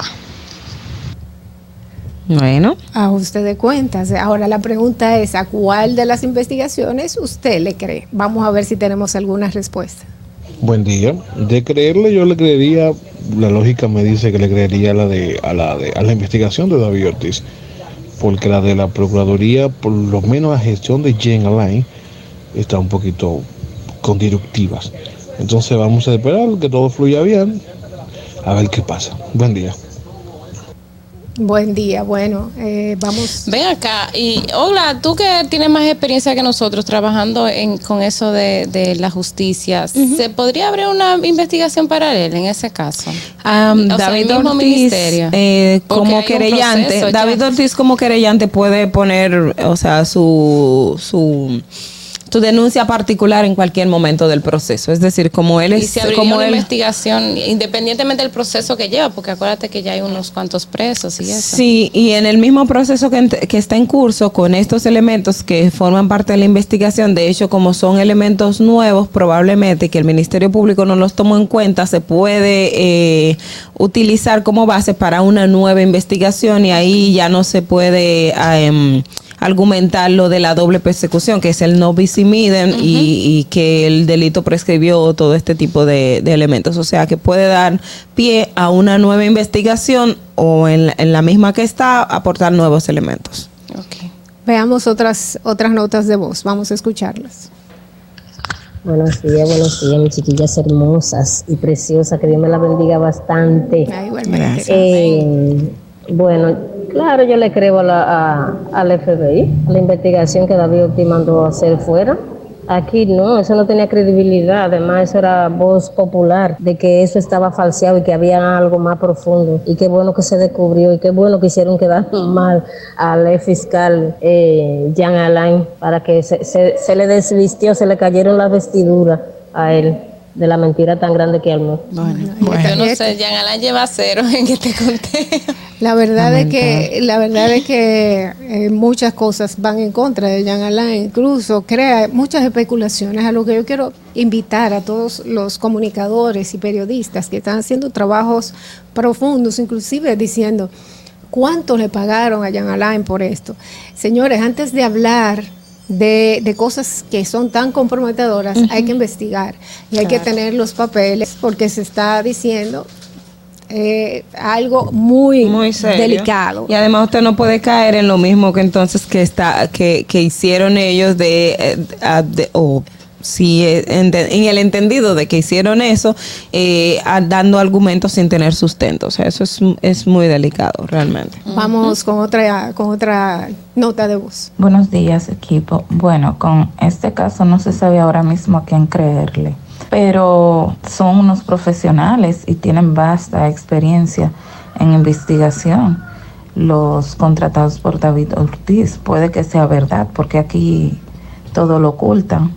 Entonces, hay que darle un poco más de crédito a ellos, creo yo. Bueno, sí, no, y, y la gente, todos los medios nacionales están relatando lo que se menciona en ese medio internacional y es lo que están dando a conocer. Aquí, por lo menos todos los medios impresos han sacado la información de este medio.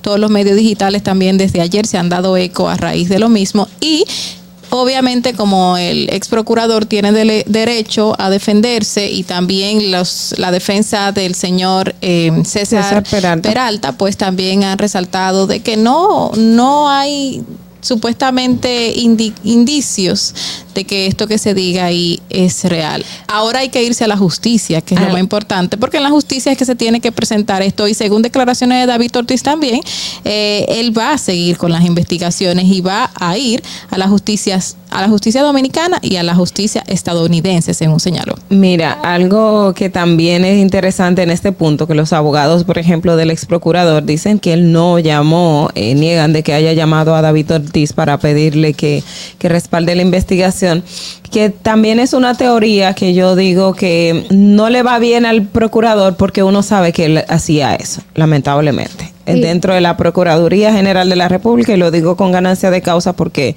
eh, uno ha conocido de casos y ha tenido experiencia que te dice, mire, apoye la investigación del Ministerio Público, que esto, que tú dices, pero, pero ¿por qué? O sea, usted está presentando una investigación y tiene que, que tener los elementos y la gente sol- solamente es tener esa, ese, ese punto de vista. Entonces, lamentablemente, Jan no solo llamaba a la gente, sino los periodistas tenemos experiencia que llamaba a los dueños de los medios, llamaba a los periodistas, llamaba a todo el mundo cuando había una información. Ponía- Entonces, es una práctica común. alguien, o ponía a alguien a llamar, No, como, llamaba pasó, directo. como pasó en algunas ocasiones que llegaron a, a- a lugares donde yo estaba, que ponía a alguien también a llamar. Y mira que qué bueno que resaltaste esa parte de que él llama o no llama. No creo que un expediente que tiene una investigación tan profunda y con una persona tan respetada en los Estados Unidos diga una mentira de que en el momento en que se llame a esta persona, o sea, a David Ortiz, estén también otras personas al lado de él. Señala exactamente quiénes estaban al lado del señor David Ortiz en el momento en que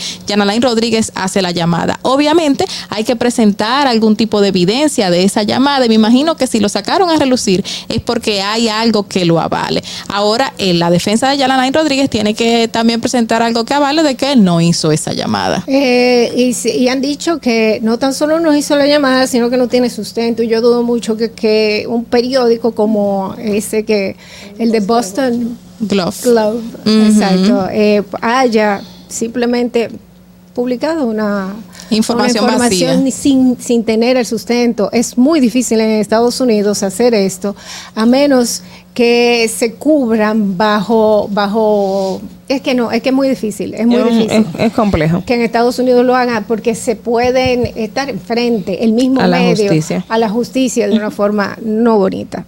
Bueno, señores, eh, son las 8 y 36 de la mañana. Muy buenos días para todos ustedes. Quédense con nosotros que vamos a hacer una breve pausa y regresamos con Distrito Informativo, con mucho más. ¿Viste qué rápido? Ya regresamos a tu distrito informativo. Continuamos con Distrito Informativo, 8 y 40 de la mañana, señores. Vamos, ánimo a iniciar esta semana con un lunes diferente, con un lunes optimista, ¿verdad que sí? Pero antes Sí. vamos a informarle de las últimas cositas que están pasando ahora mismo. Eh, Natalie, ¿tienes una Bueno, información? sí, el presidente Luis Abinader salió esta mañana a San José, Costa Rica, para participar de la tercera cumbre de Alianza para el Desarrollo de la Democracia. Su salida se produjo a las 7 y 20 de la mañana en un vuelo privado desde la base aérea de San Isidro y está programado llegar hoy mismo. Su vuelo de regreso es cerca de las 10, a las 10 eh, por la misma terminal. Así que esa es la, bueno, una de las informaciones así como de último minuto. Ya oficialmente ayer se dijo que iba para Costa Rica, pero ya hoy estamos dando la información de que sí, de que ya se encuentra pues camino hacia ese país. Que hablando de Costa Rica, aquí estuvo, no sé si se ha ido todavía, la primera vicepresidenta de Costa Rica, Epsi Campbell Barr, estuvo desde el pasado jueves en varios eventos que se organizaron de la afrodescendencia y estuvimos súper alegres de tenerla aquí, muchísimos medios la entrevistaron y ella estaba haciendo acto de presencia, primera vicepresidenta de Costa Rica y afrodescendencia. Bueno, sí, también, descendiente. eh, sí, y hacía parte de esta, de estos trabajos, estas conferencias que lleva a cabo. También creo que lo hizo en Chile, porque la vi. Parece que es un, recorrido que, que, está haciendo, o sea, una, una serie de, de conferencias. No, yo no me fui a Chile, Carla. No, no, no, no, no.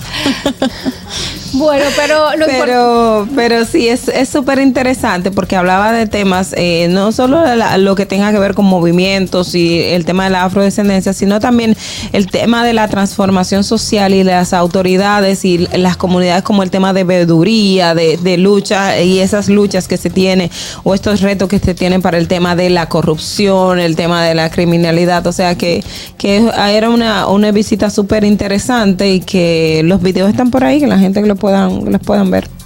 Bueno, y la gente de Costa Rica son personas, y los periodistas de Costa Rica son personas como alegres.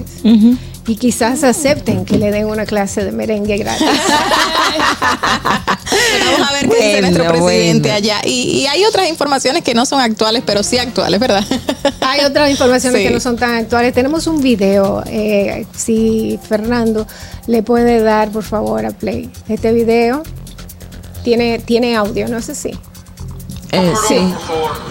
Ah, si el objetivo no fue matar a David Ortiz, ¿por qué en los ah, documentos judiciales que salieron el mismo lunes, los documentos de ustedes, dice que la noche del incidente los sospechosos se dieron seguimiento a David Ortiz? ¿Dónde usted vio eso? Eso está en los documentos que salieron acerca del caso de Hueso. ¿Eso usted lo vio en un periódico? No, lo- tengo los documentos y los Los documentos hacen referencia de seguimiento al objetivo. No, a David Ortiz. Lo tengo acá. Nuestros documentos preparados por nosotros o por el Ministerio Público señalan al objetivo. Lo puedo citar si, si usted quiere. Pero allá está contestado. Eso es lo que se llama un ridículo. Y entonces el jefe de la policía. Ese que está hablando. Es Alta Es Alta Gracia Salazar. Alta Much- Gracia. Muchísimas gracias por el, por este video. La verdad es que Alta Gracia lo estaba gozando, ¿eh? Porque, ¿qué pasa? Esto fue un periodista norteamericano que le hacía las preguntas a Jean Alain. Y está este video en las redes. Ahí se evidencia que en, en, el- en los papeles de la fiscalía estaba Inicial di- desde el inicio. En el inicio. El nombre. de- definido que estaban dándole seguimiento a David Ortiz. Y esto de una u otra forma fue simplemente borrado. Mira, eso deja eh, eh, la palabra utilizada por la prestigiosa periodista Altagracia Salazar eh, es muy muy justa porque eso deja en ridículo lamentablemente al ex procurador general que en ese momento sale en un video diciendo con mucha vehemencia de que ese periodista que tenía en su mano una documentación que avalaba lo que él decía era falso y se lo dijo en su cara así que es falso que decía objetivo yo no sé si era que ya el procurador en ese entonces no conocía que ese periodista ya tenía esa No, no, documentación es que en su esa mano, documentación la dio la Procuraduría. avalaba. Es que fue la Procuraduría que lo dio en ese momento. específicamente él que porque venía del extranjero un periodista extranjero que estaba aquí a lo mejor por eso él creía bueno él no la tiene pero lamentablemente sí la tenía y sí tenía base para hablar y quedó en ridículo y está quedando en ridículo ahora mismo el ex procurador general de la república pública. Y quedó en ridículo también en ese momento, porque yo recuerdo que todo el mundo salió como, ven acá, y, y este cambio que hay, porque literalmente fue que nos cambiaron cambio, la, la historia, historia. completamente. Mira, decía antes de la pausa, y quiero resaltarlo aquí, que a veces ahí nosotros, bueno, los periodistas sabemos un poco de estrategia, no sabemos tanto como, como quienes se dedican a estrategia de comunicación. Pero ayer el equipo de Jan Elan, el equipo de abogados, eh, inicialmente anunció una respuesta a esa información que se daría este lunes, una rueda de prensa para este lunes. Y resulta que finalmente se hizo la rueda de prensa a- a- ayer mismo en, en horas de la tarde. Y digo yo que desde el punto de vista de comunicación no les convino porque si usted verifica todos los medios de comunicación tienen la historia principal, la historia de Boston Globe, lo que trae, qué es lo que dice en Boston Globe. Si ellos lo hubieran dejado para hoy, entonces en el día de mañana Iba pues, a ser una se reacción. se garantizan un espacio, quizás no similar, pero sí un espacio solamente para la información que ellos dieran hoy.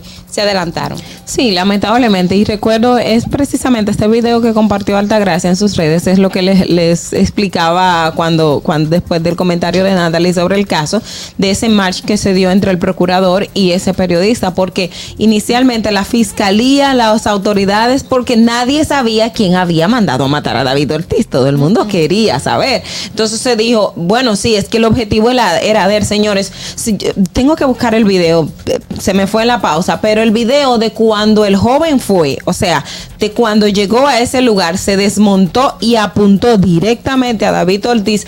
Todo el, el ángulo, todo te indica que él era el objetivo, o sea, él era él. Entonces luego te ponen la historia de que era el que lo estaba acompañando y luego entonces cuando tú dices, ok, ¿por qué sería el que lo estaba acompañando? ¿Cuál fue la estructura? ¿Cuál fue la, la- la- el móvil? Entonces luego te armaron una historia de que él tenía una deuda que no sé hace cuánto tiempo y tenía un local y empezó y uno decía, pero, pero como que esto no, no, No no, combina mucho, no cuadra. Entonces tenía muchos baches, además de que el objetivo se veía, o sea, cuando nadie, nadie, ningún sicario, el que conoce la, cómo funciona el, el- el tema del sicariato aquí en el país, claro, lamentablemente cuando el caso de las chicas Natalia Zink y Zuleika fue una confusión por el vehículo, pero eh, era prácticamente lo mismo, fue, fue, fue un, un objetivo que se, que se confundió, pero en el caso de David Ortiz, o sea, el objetivo estaba claro, el chico llegó, se desmontó, sabía quién era porque se llamó, se vio del tema de la, de la ubicación, o sea, tenía toda la información, no había tiempo para tú decir, se confundió. Y ellos armaron un expediente, una teoría de caso que al final quedaban cosas cojas, es como la mesa de la pata coja. Mi- Mira, ese, ese video que ahora pusimos nosotras de esa rueda de prensa que dio el ex procurador general de la República me recuerda tanto a la estrategia misma que utilizó Marlin en el momento del caso de Emily Peguero, en el momento en que ella se sienta frente con esa, esa voluntad, esa fuerza, frente a todos los periodistas a llamar a esta jovencita a decir. "Mm, Emily, donde quiera que estés, vuelve, sabiendo lo que había pasado y sabiendo que ya la jovencita había sido asesinada por su hijo, había sido asesinada en un proceso de supuesto aborto. Y esas son una de las incongruencias que uno se pone a pensar, que como hay gente que tiene tanta fuerza de voluntad, que tiene tanto, eh, esa no sería la palabra, pero, pero que tiene esa, mm, esa barbaridad de sentarse, sí, de sentarse frente a un grupo de gente a decir mentiras, porque sabe que está diciendo mentiras. Y eso es lo que se está viendo ahora mismo y tras la revelación. Y qué bueno que hacen esa comparación de lo que sucedió en ese momento para que la gente sepa. Y él también, que seguro está viendo esto, el ex procurador general de la República, le dé vergüenza por decir tantas mentiras en ese momento y en muchas otras cosas. ¿Habrá televisión? Claro que sí, eh, no donde seguro, tú sabes, privilegio. Ujú. Mira, eh, te, te quería comentar que tú sabes que César el Abusador, cuando salió todo de César el Abusador, uno de los primeros videos que comenzaron a captar fue el video donde él sale eh, visitando eh, las inmediaciones, o sea, el, el centro donde estaba David Ortiz. Él fue- él fue para la clínica. Él fue para la clínica. Y de Sí. hecho, déjenme mencionar a mi querida Altagracia otra vez, porque Altagracia dice de que ustedes no han visto películas, ustedes no han visto esa serie de, de- de investigaciones. Eso, eso es recurrente, o sea, en eso, en casos así como de, de, De sicariato. eh, de, de la muerte de una persona que uno de los acusados, eh, o sea, va a confirmar que ocurra. Exactamente. O sea, él tiene que estar seguro de que ocurrió. La persona va, por ejemplo, al velorio y pero va supuestamente a no, no, es que va, como dice A Ogra, o sea, confirmar. y eso es una conducta que eh, se repite mucho en los casos de asesinato y eso, o sea, incluso eso fu- funciona como elemento para los investigadores de comenzar, ok, ¿quiénes fueron los que estuvieron ahí en, en el evento o en el velatorio o en este caso eh, con, con esta muchacha que, con esta madre que decía, mira, a, a esta chica que Mi- aparece. Mira que justamente por ahí también anda circulando un video del, del padre del señor David Ortiz resaltando, exacto, que David Ortiz siempre iba a este lugar a compartir cada cierto tiempo y que eh, ahí estaban apostados regularmente dos y tres patrullas policiales a las cuales él le daba algo de dinero y se quedaban en la zona cuidándolo, según resalta el padre de David Ortiz, pero que esa noche exactamente se fueron unos 15 o 20 minutos antes y que eso fue muy extraño porque ellos se quedaban al final. Si vemos en el video, después del atentado no llega ningún policía a, a socorrer, es decir, que no había ninguna seguridad en la zona, sino que la misma gente que se encontraba ahí. Bueno, el em, señor dijo, señores, pero es Sí. David Ortiz el que está ahí, se va a dejar. Y él lo montó en el vehículo la y se fue rapidez accionar, exacto. pero- Es decir, que por ahí no había ningún tipo de autoridad policial que si regularmente estaban ahí, algo extraño estaba pasando, como mismo señala el señor Leo, se llama, ¿verdad? Leo. El señor Leo, Leo. en esas declaraciones que dio a los medios de comunicación. Bueno, eh, tengo para señalar que, bueno, en este fin de semana se, dio- se dictó tres meses de prisión preventiva y garantía económica a los implicados en el caso de, bueno, en el fraude de Superate. Hay tres de los acusados que se encuentran en prisión preventiva eh, de tres meses y otros, y entonces a otros tres le pusieron una garantía económica de 100 mil y otras de 80 mil a los acusados. Y, y en otra información, señores, según esta, este medio, el Diario Libre, la Barrick dice que sigue a espera del gobierno sobre presa de cola. Dice que al menos 23, 23 opciones evalúa la minera Barrick Pueblo Viejo para la construcción de otras presas de colas, otras presas de cola que le permitan con- co- que le permitan prolongar sus operaciones en el yacimiento ubicado en la provincia de Sánchez Ramírez. Dentro de estas figuras, las de Cuance, en comunidad perteneciente a Monteplata y cercana a la mina, una de las alternativas de la empresa que ve como más viabilidad. Y también resaltan de que no han podido comenzar porque las, los comunitarios han impedido de que se realice la investigación más profunda para evaluar si la zona está o no adecuada para hacer esta presa de cola. Mira, y tú sabes que en esa parte de las investigaciones, aquí yo entiendo que la ley se debe de revisar. Si bien en otros países es igual, pero creo que debe haber una un parámetro, porque una empresa que va a construir algo que tenga que hacer el estudio de impacto ambiental te dice, nadie que tú le mande a pagar para que te haga un estudio de impacto ambiental te va a decir lo contrario. Entonces yo creo que eso como que se debe de regular de quién va a hacer el estudio de impacto ambiental a la hora de decidir un elemento tan importante como es el tema de los recursos El Ministerio naturales. de Energía y Minas hizo un- una evaluación prim- principal. Vamos a ver más Ellos adelante. Exacto, que Bueno, va a salir a relucir. Es importante que se sepa que los ambientalistas han advertido que en, en áreas donde llueve mucho no se puede hacer una presa de cola. Tampoco Imposible. donde hay corrientes de agua, donde nacen ríos, donde hay muchos arroyos. Se puede hacer, también está contraindicado, donde se utiliza esa agua para el consumo humano o para riego. Señores, y también todo esto está eh, ahí presente, a donde, se prese- a donde se pretende hacer esta presa de cola. Hay veces que los intereses hay que evaluarlos y, y las autoridades poner en balanza qué pesa más, si el oro o La vida. la vida. Gracias.